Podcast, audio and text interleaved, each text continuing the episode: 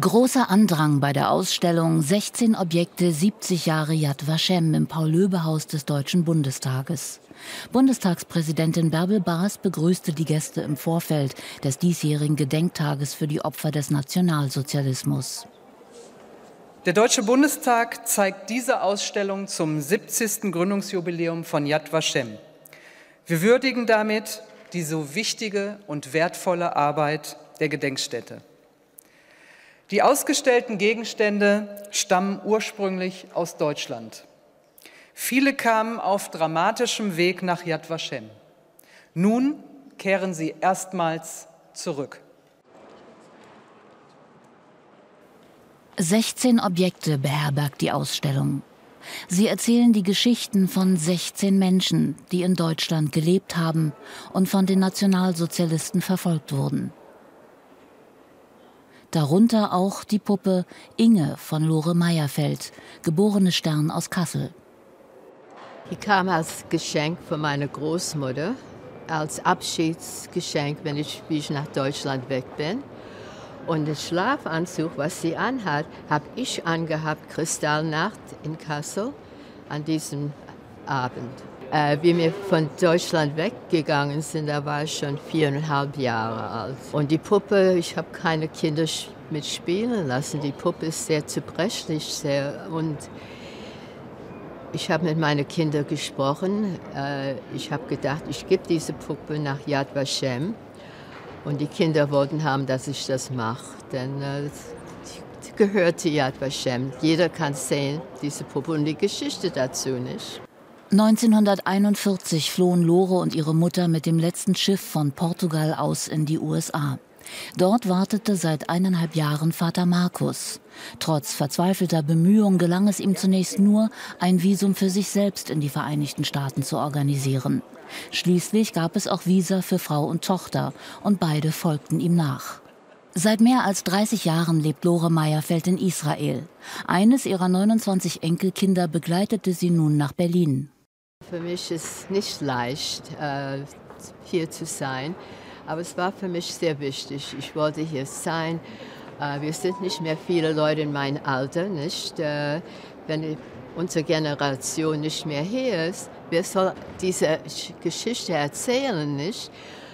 Sowieso sind viele Leute, die glauben, dass es nie, nicht, nie passiert. Aber ich kann sagen, ich habe es gelebt. Ich kann nur sagen, dass es passiert nicht. Auch der Vorsitzende der Gedenkstätte Yad Vashem, Dani Dayan, wollte eigentlich nicht nach Deutschland kommen. Ehrlich gesagt, bis vor 16 Monaten noch hatte ich vor, niemals nach Deutschland zu reisen. Für mich war das etwas Grundsätzliches. Dabei ging es nicht etwa um Hass auf die Deutschen und schon gar nicht auf die Menschen, die heute in Deutschland leben. Jedes der 16 präsentierten Objekte ist völlig eigen. Es sind Gegenstände aus dem Alltag. Eine Abendtasche von Jenny Bachrach aus Essen. Ein Korb für ungesäuerte Brote, gestaltet von Caroline Süß aus Mainz als Abschiedsgeschenk für Freunde, die 1938 in die USA emigrierten das Klavier von Familie Margulis, das sie bei ihrer Flucht von Sachsen nach Israel mitnahm, oder das Tagebuch von Marion Feiner aus Erfurt. Zeitgenössische Fotos markieren den Ort, an dem sie sich früher befunden haben. Was alle Exponate vereint, ist, dass sie einer Familie oder einer Person gehörten, die einst in Deutschland lebte und Teil der Gesellschaft war. Es gibt sehr viele Objekte, die mir direkt ansprechen, aber eine, die mir am meisten spricht, ist ein Stück Stoff. Es sieht wie nichts aus. Wenn es nicht in einer Vitrine wäre, wäre es vielleicht weggeschmissen. Aber das hat eine unglaubliche Geschichte. Es war eine Gruppe von zwölf junge Jugendleiter in Brandenburg. Die haben eine Art Kibbutz verwaltet. Und dort haben junge Zionisten gelernt, wie auf dem Land zu arbeiten. Kurz bevor sie deportiert wurden, 1943, haben diese jungen Leute ihre Pfanne genommen, Flagge, und in zwölf Stücke geschnitten. Und diese zwölf Stücke hat jeder eine genommen. Und die haben gesagt, wenn wir uns wieder treffen, werden wir das zusammennähen. in Eretz Israel, also in Israel. Nur drei von diesen zwölf jungen Leuten haben der Shoah überlebt. Anneliese Borinski, sie war die Einzige, die das nicht nur überlebt hat, aber geschafft hat, tatsächlich dieses Stück Stoff zu behalten. Sie hat das die ganze Zeit bei ihr in KZ versteckt. Man kann sich nur vorstellen, was sie gemacht, machen musste. Und sie hat das mit ihr nach Israel gebracht. Und einen Tag hat sie das auch Yad Vashem gegeben. Die Ausstellungsstücke kommen aus 16 unterschiedlichen Orten, aus jedem Bundesland eines. Oberbürgermeister der Landeshauptstädte reisten daher zur Ausstellungseröffnung an. Unter ihnen auch Ulf Kämpfer, Oberbürgermeister der Stadt Kiel. Dort entstand dieses Foto. Es zeigt den Chanukka-Leuchter von Rabbiner Arthur Posner und seiner Frau Rosi auf dem Fensterbrett ihrer Wohnung. Draußen hängt die Hakenkreuzfahne am Gebäude der NSDAP. Genau dieser Chanukka-Leuchter und seine Besitzer haben die Flucht überlebt. Und wenn man dieses Foto betrachtet von 1931, äh, dann steckt da ja viel Prophetie da drin. Also es gibt diesen berühmten Spruch auf der Rückseite des Fotos, äh, Judah verrecke, die Fahne spricht, Judah lebt ewig, entgegnet das Licht. Äh, und wenn man weiß, was eben alles später dann passiert ist nach 31, ähm, dann weiß man, ja, das Dunkle hat Kraft, aber am Ende ist es auch Hitler und den Deutschen nicht gelungen, das jüdische Leben auszulöschen, sondern es lebt.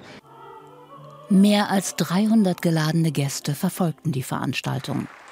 Auch das Interesse der Besuchergruppen des Deutschen Bundestages war groß an der Musik, dem Zeitzeugengespräch mit Lore Meyerfeld, der Lesung aus dem Tagebuch von Marion Feiner und natürlich an den Reden.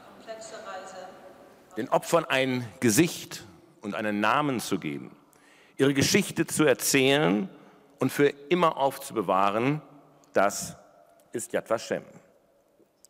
Und Deutschland nimmt in der Erinnerungskultur und in der Auseinandersetzung mit der Vergangenheit eine besondere Rolle ein. Und so suchen wir beim Freundeskreis Yad Vashem natürlich immer nach neuen Wegen, die Erinnerung an den Holocaust wachzuhalten.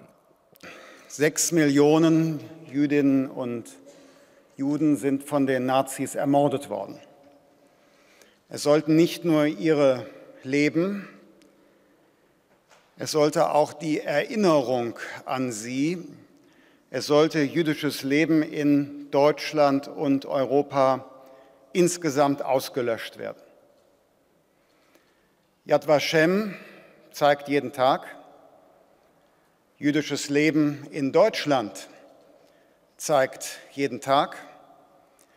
Diese Ausstellung zeigt heute und Sie durch Ihr Kommen zeigen, Sie sind nicht vergessen und Sie werden auch nie vergessen werden, die Leben, die wir verloren haben. Ich würde mir wirklich wünschen, dass viele Besucherinnen und Besucher die Gelegenheit haben, diese Ausstellung zu besuchen. Noch mehr wünsche ich mir, dass die Besucher es nicht bei der Erinnerung an vergangenen Antisemitismus belassen, sondern sich aktiv, echt aktiv in den Kampf gegen den heutigen wieder mehr und mehr grassierenden Antisemitismus von links und von rechts in Deutschland einbringen.